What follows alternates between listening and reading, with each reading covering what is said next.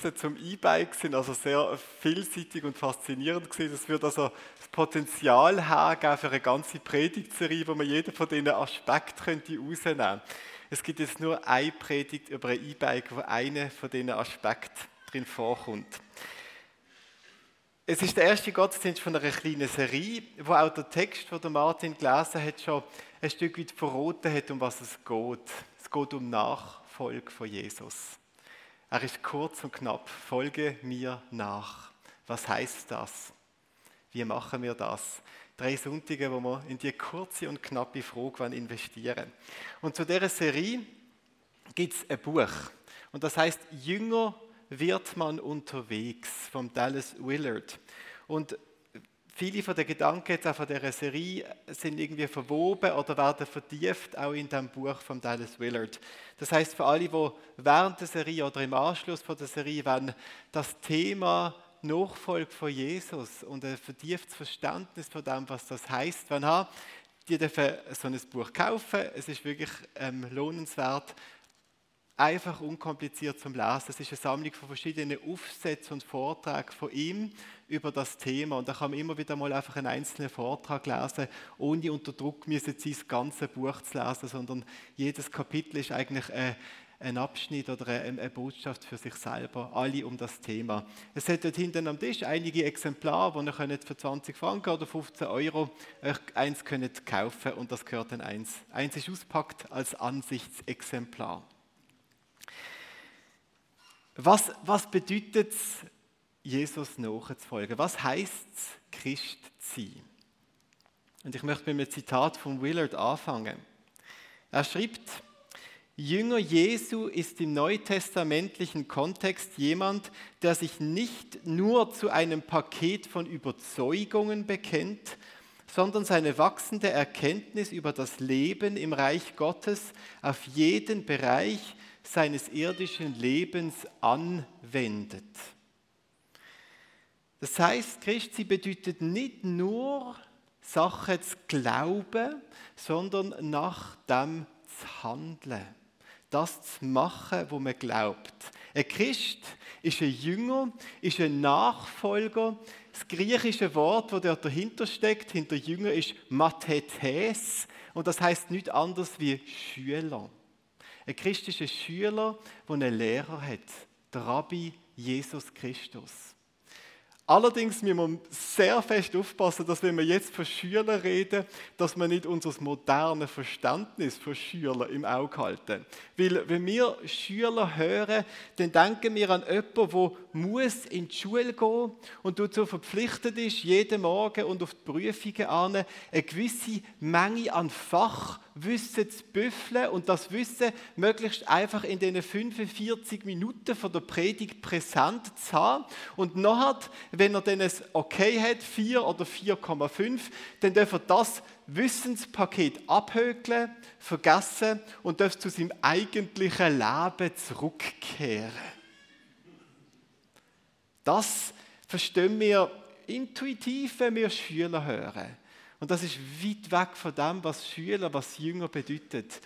Viel näher ist das Verständnis, dass ein Schüler ein Lehrling ist, wo bei einem anderen Mensch in der Lehre ist, in der Ausbildung.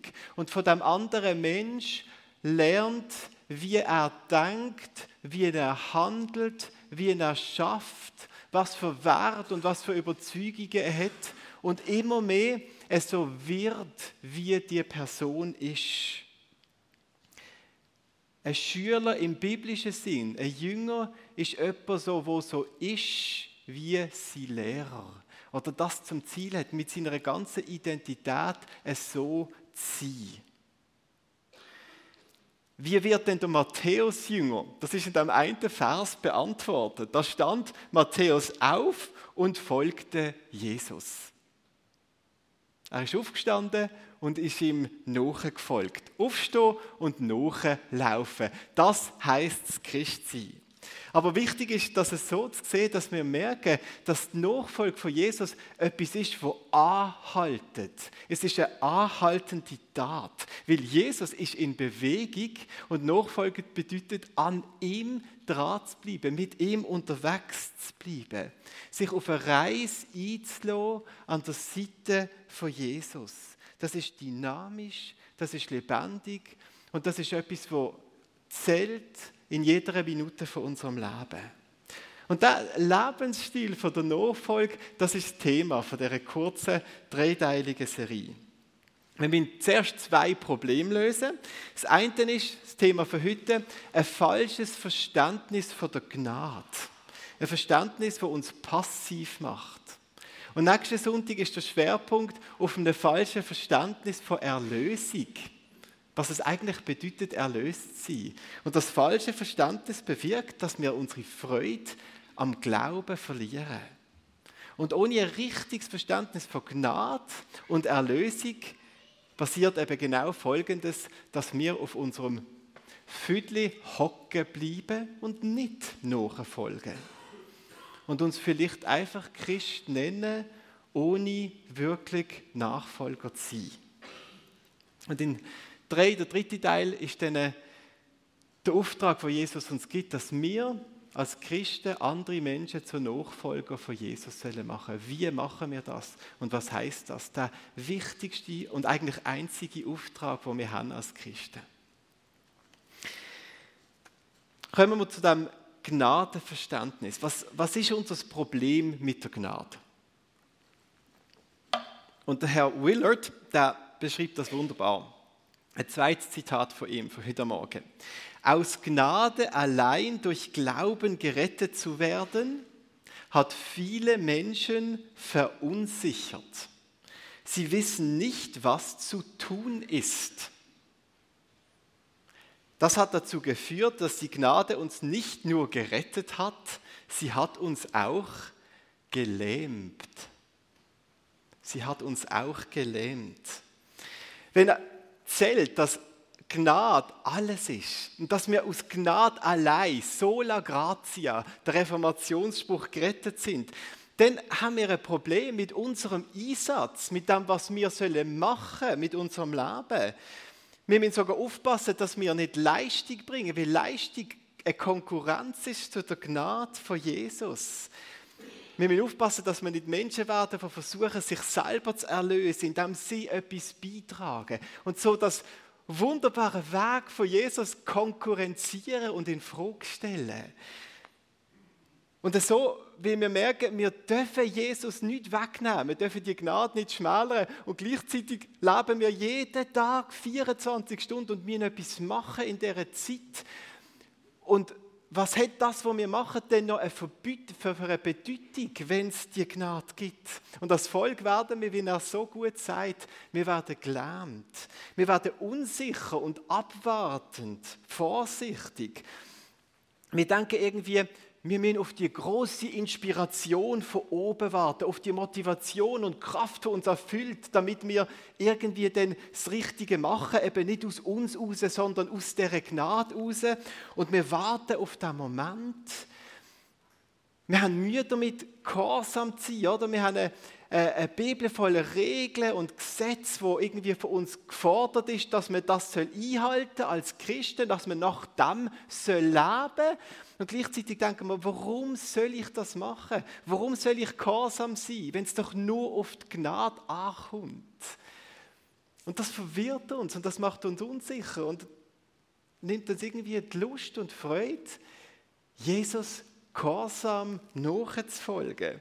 So wie der Matthäus irgendwie wird Jesus begegnen und Jesus sagt, stand auf und folge mir nach. Und, und der Matthäus sagt, ich, ich spüre einfach nichts in meinen Beinen. Es, es passiert nichts mit mir.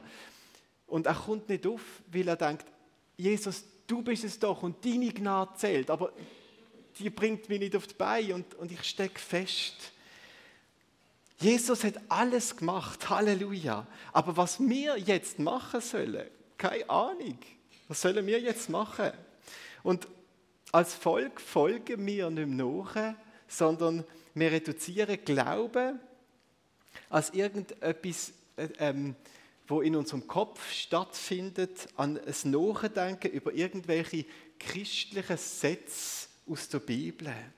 Wir werden Menschen, die leidenschaftlich, die weise, die tiefgründig, die differenziert und auf, auf, eine, auf eine faszinierende Art und Weise von der Gnade reden. Und so dankbar sind für die überfließende Gnade, wo alles ist für uns.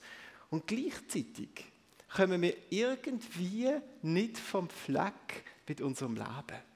Irgendwie werden wir nicht erlöster und bleiben stecken im Warten auf die Gnade, dass sich die irgendwie relevant auf unser Leben auswirkt.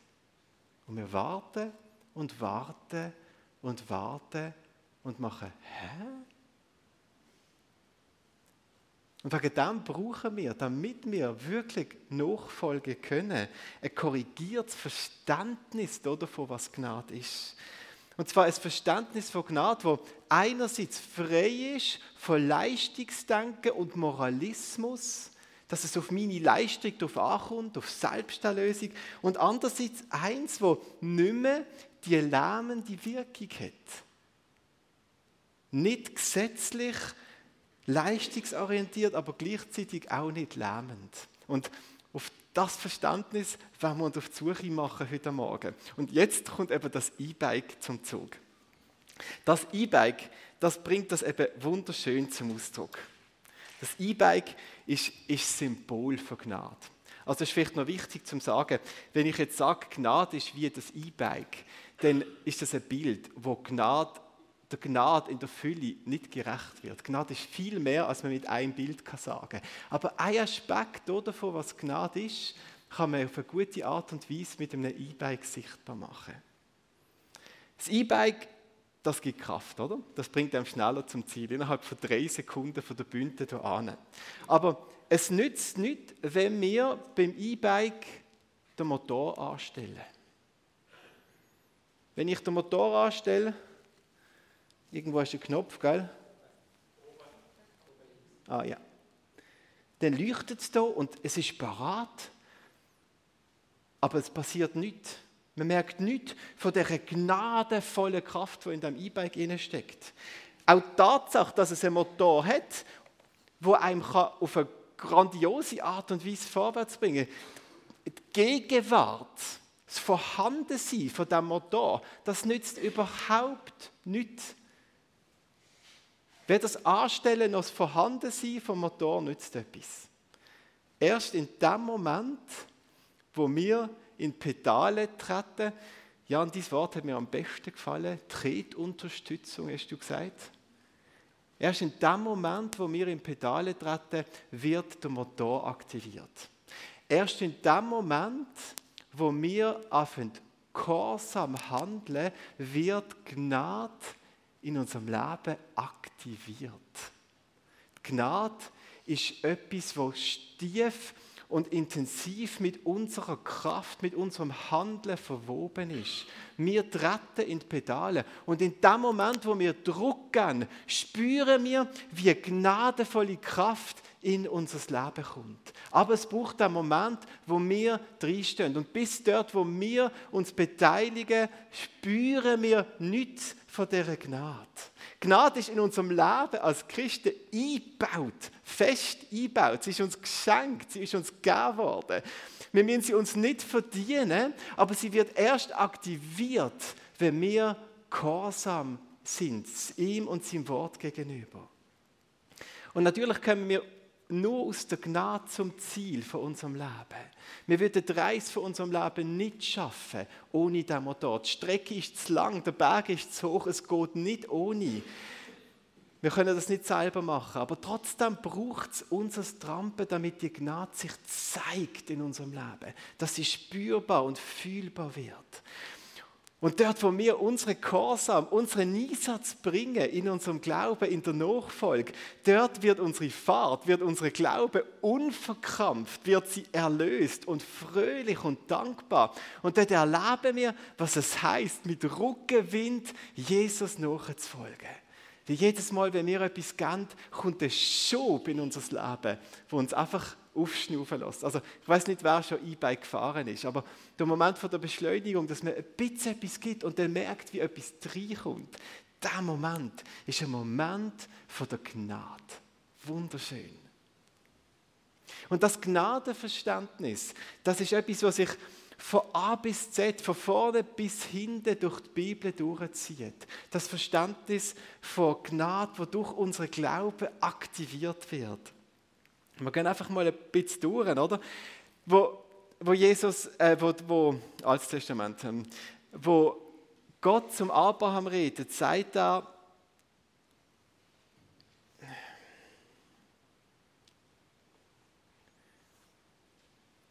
Jetzt bin irgendwie verkommen. Ah, da unten. Genau. Geh hinaus aus deinem Land. Und dann, und ich will dich zu einem großen Volk machen und ich werde dich segnen. Aber es fängt an damit, gang raus, Abraham. Gang du. Das ist der Tritt in Pedale. Gang du vorwärts. Und wenn du gehst, oder indem du gehst, die verwoben mit ihm Gehen, komme ich rein und bring mein Sagen rein. Und du wirst erleben, wie du ans Ziel kommst und wie die Verheißungen, die ich dir gebe, erfüllt werden. Aber mit dem Gehen. Zum Josua sagt, ähm, sagt ähm, Gott, gibt Gott die Verheißung, Josua 1, Vers 3. Jeden Ort, auf den eure Fußsohlen treten, habe ich euch gegeben. Das ist das Gnadenverständnis. Ich mache Schritt. Ich gang und erlebe, wie das, was ich mache, voll Gnade wird, Erfolg hat, gelingt, wie die Gnade reinkommt und mir das Land, der Ort, der Bereich, denen gehört. Oder wenn wir jetzt weitergehen zu Jesus, ähm, eine andere Stelle, wo er seine Jünger äh, beruft, Matthäus 4, Vers 19. Jesus sagt, kommt, folgt mir nach. Das ist der Teil, wo wir machen. Und ich will euch zu Menschenfischern machen. Oder anders, ich werde euch zu Menschenfischern machen. Aber es folgt der Schritt, das Triegen und dann die Gnade, die in das Triegen kommt. Viele von uns sind vertraut mit dem sogenannten Ich Bin-Wort im Johannesevangelium, wo Jesus verschiedene Sachen über sich selber sagt, über sein Selbstverständnis, wer er ist und wer wir zu ihm sind. Und wenn wir die Worte anschauen, dann merken wir, dass sie voll sind von diesem Gnadenverständnis. Johannes 8 sagt er, ich bin das Licht der Welt. Wer zu mir kommt, wird nicht in der Finsternis wandeln. Jesus ist das Licht, er ist die Gnade, aber ich muss kommen, ich muss an das Licht kommen, damit ich das Licht spüre, damit das Licht sich auf mein Leben auswirkt. Johannes 10, ich bin die Tür. Aber wenn Jesus die Türen ist, dann ist das Gnade. Aber ich spüre etwas von dem, wo die, die Türen mich anführen kann. Das neue Land, das merke ich erst, wenn ich durch die Türen durchgehe. Ich bin der gute Hirte, gleiche Kapitel. Aber dort, wo wir nicht seine Stimme hören als seine Schof und zu ihm kommen, wenn er ruft, merken wir nichts davon. Wir merken nicht davon, wo uns Jesus will anführen und was er uns will möglich machen. Johannes 14. Ich bin der Weg, die Wahrheit und das Leben. Ich bin der Weg. Aber wir gehen auf dem Weg. Es spielt zusammen miteinander. Und am krassesten ist wie immer, auch wenn wir die Bibel anschauen, natürlich der Paulus. Und der Paulus, der bringt es wirklich sackdick auf den Punkt, wie das Gnadenverständnis aussieht. Und er beschreibt das sehr schön im Philipperbrief. Dort sagt er, Kapitel 2, Jetzt müsst ihr das mal ähm, als E-Bike-Vers anschauen.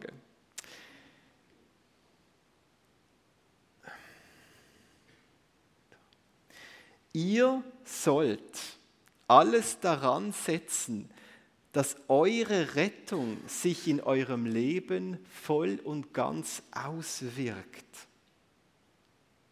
Gott selbst ist ja in euch am Werk und macht euch nicht nur bereit, sondern auch fähig, das zu tun, was ihm gefällt.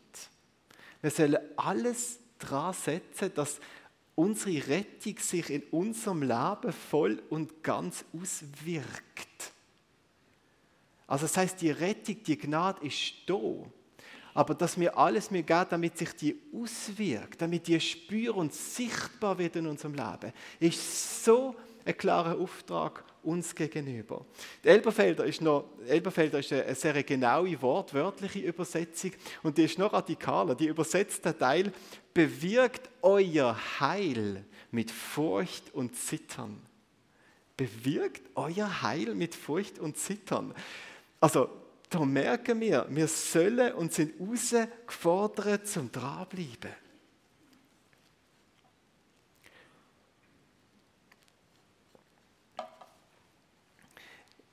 In einem Satz zusammengefasst jetzt. Was ist Nachfolge?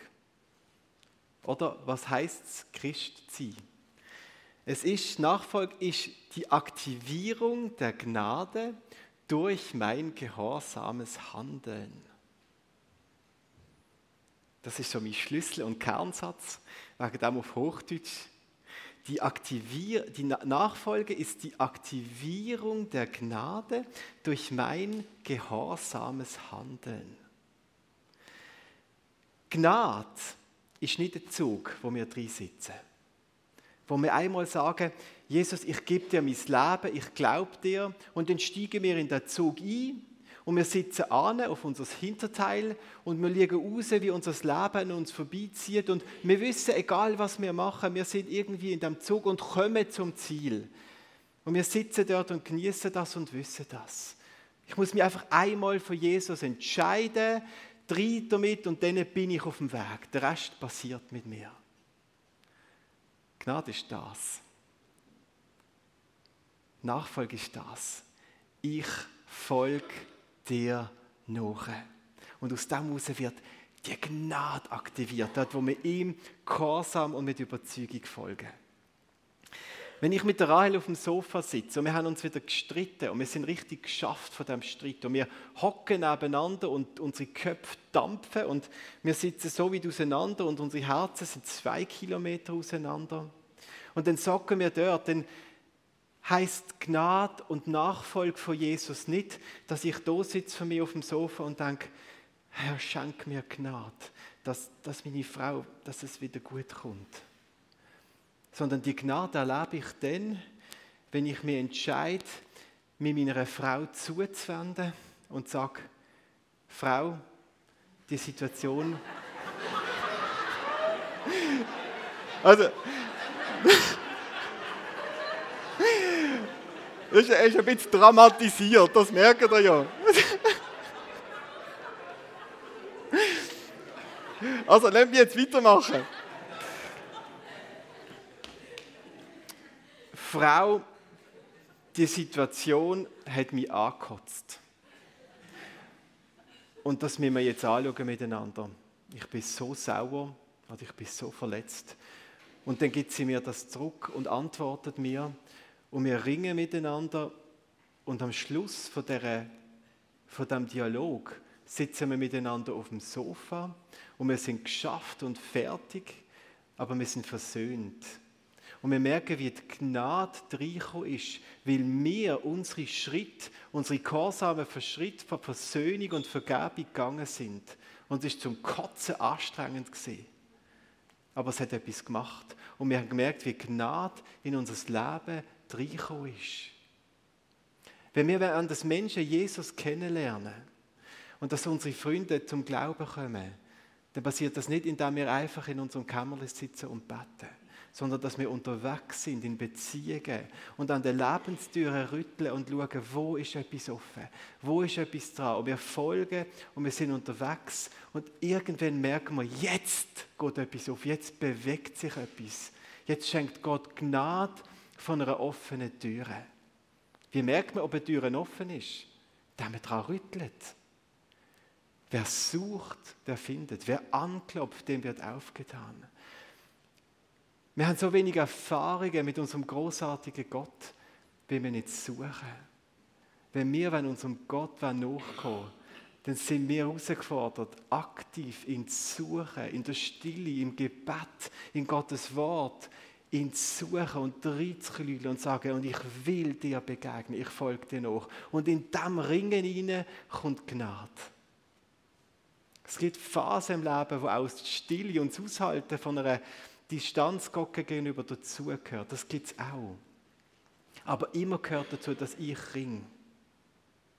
Rahel und ich, wir sind jetzt am, also wir sind nicht nur am Streiten, wir sind auch am Häuser suchen miteinander, wie wir nach Steffisburg umziehen und dort irgendein Haus brauchen zum Zügeln. Und das ist für mich ein Gnadenprozess und das ist für mich auch Teil der Nachfolge. Und wir merken, wir sind herausgefordert, dass wir uns das Beste geben, unser Haus zu finden. Dass wir suchen und ringen und angehen und mit diesen Leuten Gespräche suchen und das bekannt machen und streuen. Und dort sind wir dran, da sind wir unterwegs. Und wir wissen, in das hinein kommt Gnade. Aber zu erwarten, dass ich weiß, ich bekomme das Haus aus Gnade geschenkt und wegen dem bleibe ich daheim hocken und kümmere mich nicht um das, sondern denke einfach, das wird uns zufliegen habe ich nicht verstanden, was Nachfolge bedeutet. Ich gebe, was ich kann. Ich investiere mich rein und merke, wie dort rein Gottes Wind von der Gnade reinweht und Rückenwind gibt. Der Matthäus ist aufgestanden und ist Jesus nachgefolgt. Und das muss er, hätte müssen machen bis zum Schluss, oder? Ich stelle mir vor, dass er vielleicht irgendwann mal einmal gedacht hat, ich will jetzt nicht mehr nachfolgen. Und dann ist er vielleicht einen Moment stehen geblieben und ist für sich geblieben. Und Jesus ist um die Ecke gelaufen und hat dort irgendeinen Toten auferweckt oder einen Blinden geheilt. Und der Matthäus ist nicht dabei gewesen.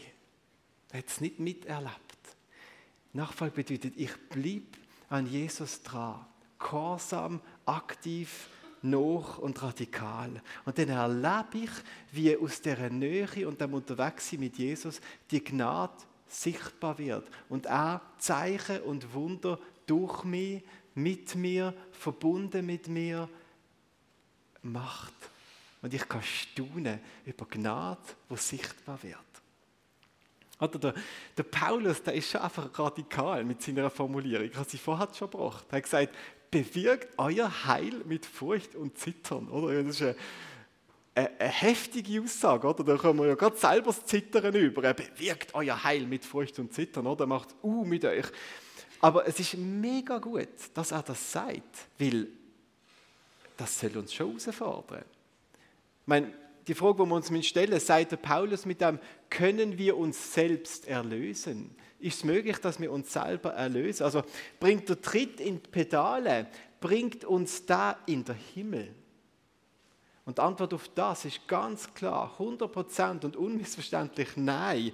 Es lenkt nicht ohne Gnade, kommen wir nicht ans Ziel, niemals. Es gibt keine Selbsterlösung. Aber ohne unsere Gehorsam, ohne unseren Beitrag, jeden Tag, wird die himmlische Gnade, die eingebaut ist in unserem Leben, nicht spürbar und nicht sichtbar. Sie bleibt eine trockene, abstrakte Theorie, wo wir nur noch glauben, aber nicht mehr spüren in unserem Leben. Und das hat massive Konsequenzen. Und ich glaube, dass ein Teil von der Krise, wo auch viele haben mit ihrem Glauben, mit dem zusammenhängt. Dort, wo wir die Gnade nicht mehr spüren, weil wir nicht gehorsam sind, hat das drei relativ heftige Auswirkungen. Die erste Auswirkung ist, wir fangen an, an unserer Erlösung zu zweifeln. Wir erleben nichts von dieser Gnade, nichts wird sichtbar in unserem Leben, von dieser Power, die in Jesus drinsteckt. Und wir fangen an zu zweifeln, bin ich überhaupt erlöst? Bin ich überhaupt Teil von Gottes Königreich? Oder bin ich vielleicht gar nicht wirklich Christ? Und wir werden unsicher und fangen an zu zweifeln. Und vielleicht ist der Zweifel gar nicht so schlecht. Weil der Jakobus, das ist ein anderer Brief vom Neuen Testament, da sagt das. Glaube ohne Werke ist tot. Glaube ist nicht ein Überzeugtsein von Überzeugungen, sondern das hat etwas mit unserer Hand zu tun.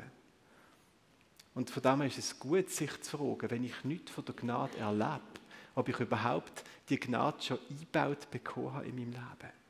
Das Zweite, was passieren kann, ist, dass wir nicht an unserer Erlösung zweifeln, sondern dass wir sogar einen Schritt weitergehen und anfangen, an Gott selber zu zweifeln.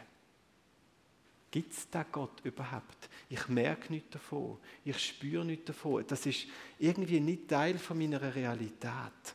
Und der Gedanke, das ist die christliche Krankheit von unserer Zeit. Die Krankheit, wo die Christen am meisten daran leiden die Frage, ob es da Gott letztlich überhaupt gibt. Wenn wir irgendwie denken, Gnade ist so powerful, so kraftvoll und ich erlebe so wenig davon, dass die Kraft eigentlich gar nicht da sein kann. Weil wenn sie da wäre, dann würde ich sie ja erleben. Ergo, der Gott gibt es gar nicht, wo die Kraft eigentlich mir verspricht und ich erlebe nichts davon. Aber der Grund, warum wir sie erleben, ist nicht, weil es Gott nicht gibt, sondern weil ich nicht in Pedale trampe. Und die dritte Auswirkung ist neben dem Zweifel an meiner Erlösung und dem Zweifel an Gott selber, ist, dass wir es verpassen, erlöst zu leben. Wir leben ein Leben ohne Gnade. Und wenn wir erleben, auf einem E-Bike unterwegs zu sein, dann ist das ein fantastischer, herrlicher Lebensstil dann ist das ein Lebensstil mit Freude, mit Leidenschaft, mit Begeisterung. Dann wird das Leben als Christ voll von Schönheit, voll von Gutem.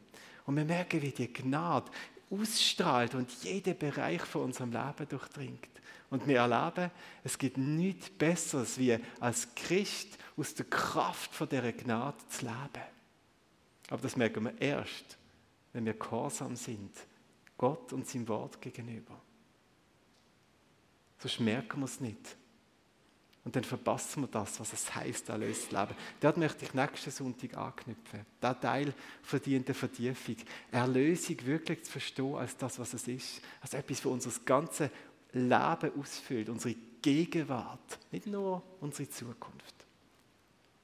Wegen dem bleibt das letzte Punkt von meiner Predigt nur noch zu sagen, du bist gefragt. Jesus sagt zu dir, folge mir nach. Mit der Antwort, mit einem Ja auf die Frage, sagst du nicht nur, was du für den Rest von deinem Leben glauben willst oder denken willst, was für Überzeugungen du aussprechen willst, wenn dich jemand nach deinem Bekenntnis fragt. Mit einem Ja auf die Frage antwortest du das, was du dein Leben lang wirst machen. Und zwar vom ersten Moment, wo du aufstehst, bis zum letzten Moment, wo du einschläfst. Alles wirkt sich aus auf das. Jesus, ich folge dir nach, ich mache, was du willst. Dann bin ich in der Nachfolge. Ohne Gehorsam haben wir keine Erfahrung von der Gnade. Wegen dem stand auf. Schau auf dein Leben, schau auf deine Beziehungen, schau auf deinen Charakter und auf deine Umstände. Und schau an, ob es dort Bereiche gibt und Situationen, wo du dir Veränderung wünschst. Wo du dir wünschst, dass dort die Kraft von der Gnade endlich reinkommt. Und vielleicht ist heute so ein Moment, wo du sagst, ja, ich will das. Ich mache diesen Schritt. Wir wollen jetzt in eine Zeit kommen von der Anbetung, wo wir vor Gott kommen wollen. Und in dieser Zeit haben wir auch hinten Gebetsteams, die mit euch beten wollen. Und vielleicht ist der erste Schritt von der Nachfolge heute Morgen, dass du dort angehst und sagst, und in diesem Bereich will ich Veränderung. Und in dem Moment warte ich nicht passiv, bis die Gnade vom Himmel geht, sondern da mache ich jetzt den Schritt und ich gehe das an. Ich suche das Gespräch, ich überlege mir Maßnahmen, wo ich mein Leben verändern kann. Und ich merke, mir bitte, dass die Gnade dann reinkommt. Wenn ihr merkt, ihr seid unzufrieden, es gibt unerlöste, unheilige Bereiche in eurem Leben. Dann merkt ihr jetzt, du bist gefragt, etwas zu machen, damit die Gnade, wo Jesus verheißt und wo da ist in deinem Leben, kann rausfließen und kann sichtbar werden. Und vielleicht bist du ja bis jetzt nicht ein Nachfolger von Jesus gewesen. Hast gar nicht geglaubt oder nur im Kopf geglaubt, aber nicht mit deinem Leben. Dann gang auch ins Gebetsteam und stand da und sagte, ja, ich möchte dem Jesus nachfolgen. Ich stand auf und ich heft mich an die Verse von Jesus. Und dann ist jemand dort, der mit dir betet und er hilft bei deinen ersten, nächsten Schritt.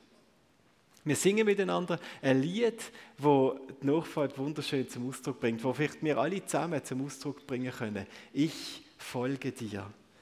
Ich gehe deinen Weg, bleib, wo ich dich sehe, lauf dir hinterher. Herr, ich folge dir.